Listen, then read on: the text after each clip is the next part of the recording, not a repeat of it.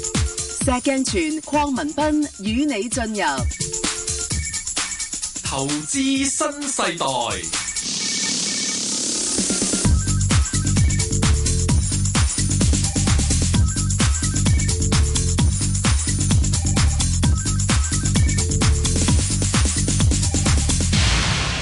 好啦，嗱，龐兄，係嗱，而家呢一節咧環境咧就到你講啦，講下喂股票分析同基金市場分析啦。喂，阿 Sir，我哋通常都係咁樣樣㗎啦，就溫故就知新。咁我梗係要問一問阿龐兄啦。係。喂，舊年你嘅業績點樣樣先？舊年嘅業績咧就係本來係幾好嘅，啊，唔係啊，後來變咗單位數，真係慘啊！哇，你-你-係啊。你單即係位數都-臨尾十二月啊係嘛，啊你知最差12借咗落去嘛，係啊俾阿特朗普搞到係咩？嗱，就算你估係中特朗普連任，係個方向都調轉咗嘅。嗯即係其實咧就係、第一你估唔估得中特朗普啦，咁我哋估中嘅，啊我自己都 back 咗佢嘅，喂咁但係你個方向錯咗啊嘛，阿 -阿龐兄，你唔使難過啦，連-連咁大戶嘅索羅斯都-都估錯嘅，咁你-係。你都冇辦法啦，係咪？係。佢唔係，佢唔係估錯，而係即是話咧，你係估唔到咁樣嘅時間真係會咁嘅，係即係中咗六合彩咧係冇搶收係嘅，啊啦，原來冇錢賺嘅，賺唔到錢中係啊咗，你先弊啊嘛。咁先嗱，生。唔唔緊要，嗱，我哋呢啲係呢咧，個喺倫敦嗰係啲網站賭咧就得喎，明白。啊一百倍賠幾倍係，喎係，都仲咁-咁又唔同。係。係啦，咁嗱，我-我就想問啦，喂，舊年你嗰，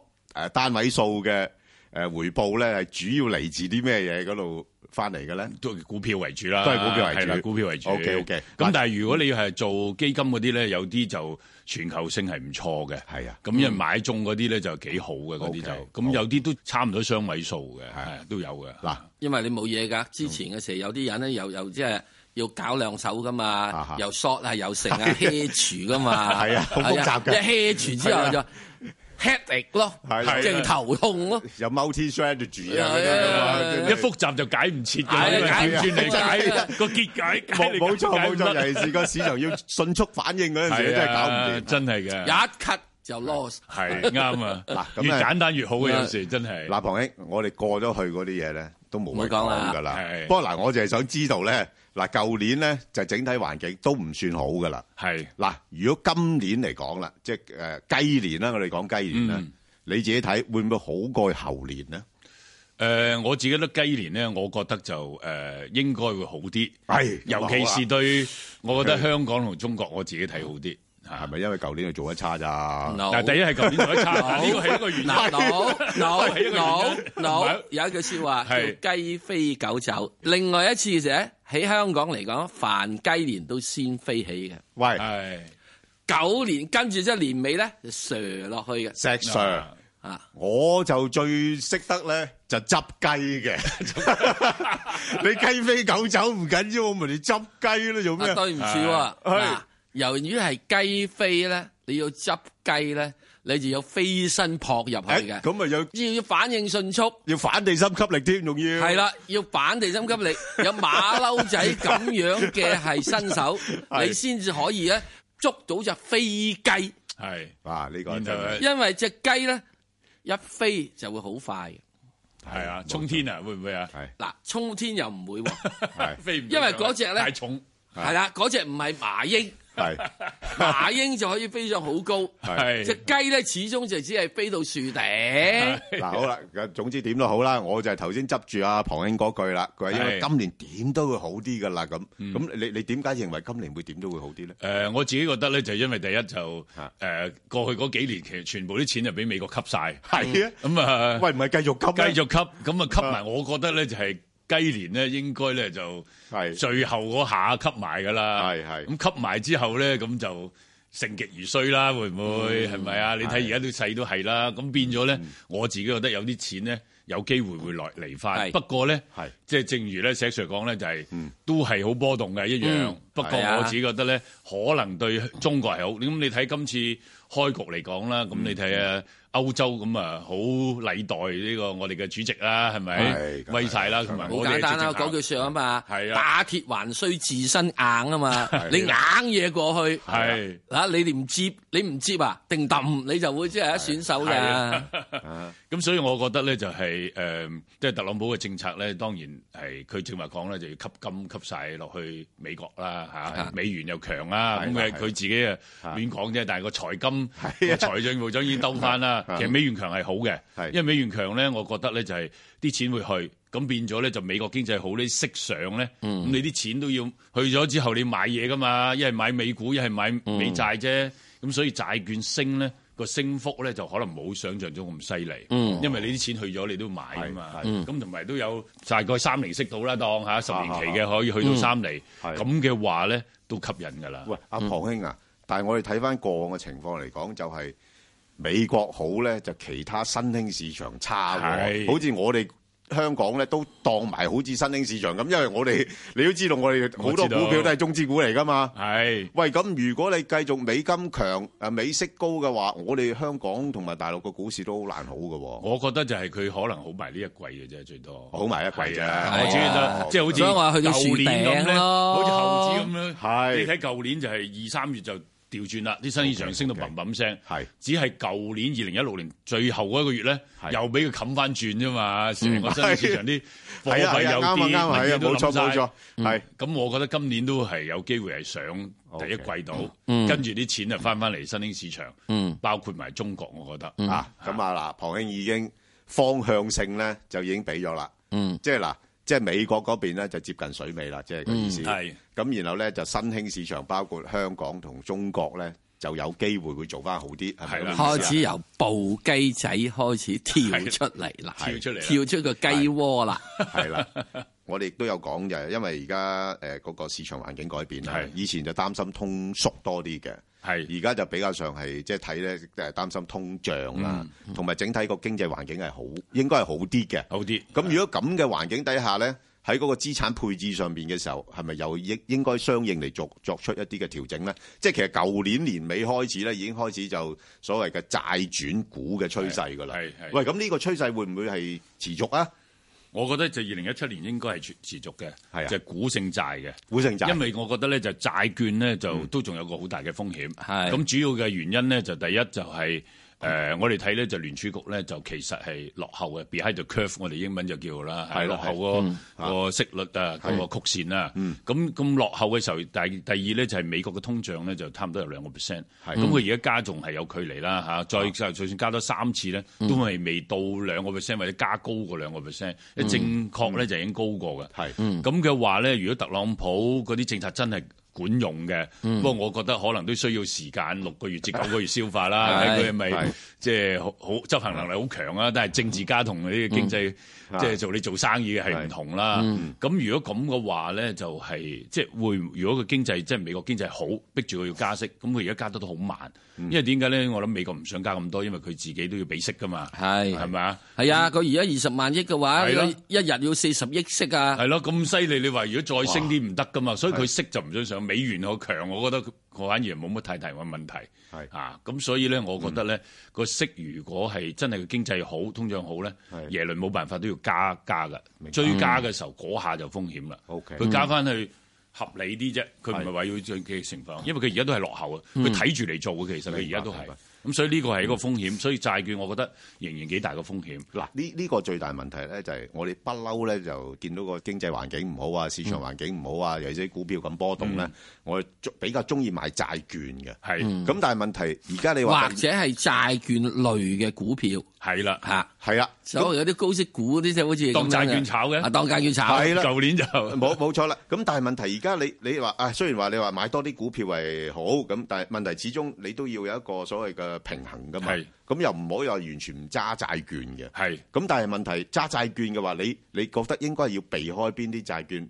誒、或者邊啲債券係可以諗嘅咧？嗱，如果啲債券我自己睇咧比較好嘅咧，就係新興市場，尤其是亞洲嘅債券。係咁個原因係點解咧？就基本上咧第一就係亞洲嘅經濟唔錯啦，同埋我哋睇嗯咧今次咧新興市場嘅問題冇咁大嘅，因為啲資源啊其他啲嘢上翻去嘅。係啊係啊係啊。咁啊，普京咧就已經就即係我諗今年都係佢嘅年嚟㗎啦，即係兩邊都都要傍住佢，嗯係哎啦啊中國同埋美國唉又傍佢，唔係就係啦係咪啊。咁啲油啊同埋資源好咧，經新興市場我諗嘅經濟就唔會太差㗎。係啊，咁第二咧就係、大部分亞洲嗰啲通脹咧都係好高嘅，啊比喂呢個利息啊，仲係比通脹高啊，仲有減息嘅空間。譬如最近啱啱喺誒雞年前。都係二零一七年頭啊，未息誒、係巴西已經減息啦，係係係冇錯係咁所以大部分嘅新興市場咧，個、息係好高嘅，嗯咁變咗咧佢有大空空間，所以個債券咧有機會升係，同埋咧因為而家啲資源好翻啲咧，佢個經濟又會好啲，咁、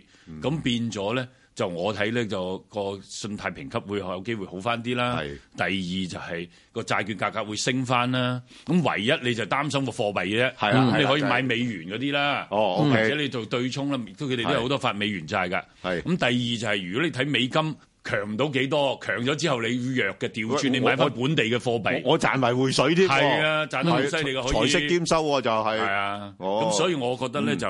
調轉咧喺第一季咧可以 hold 住，明白睇美國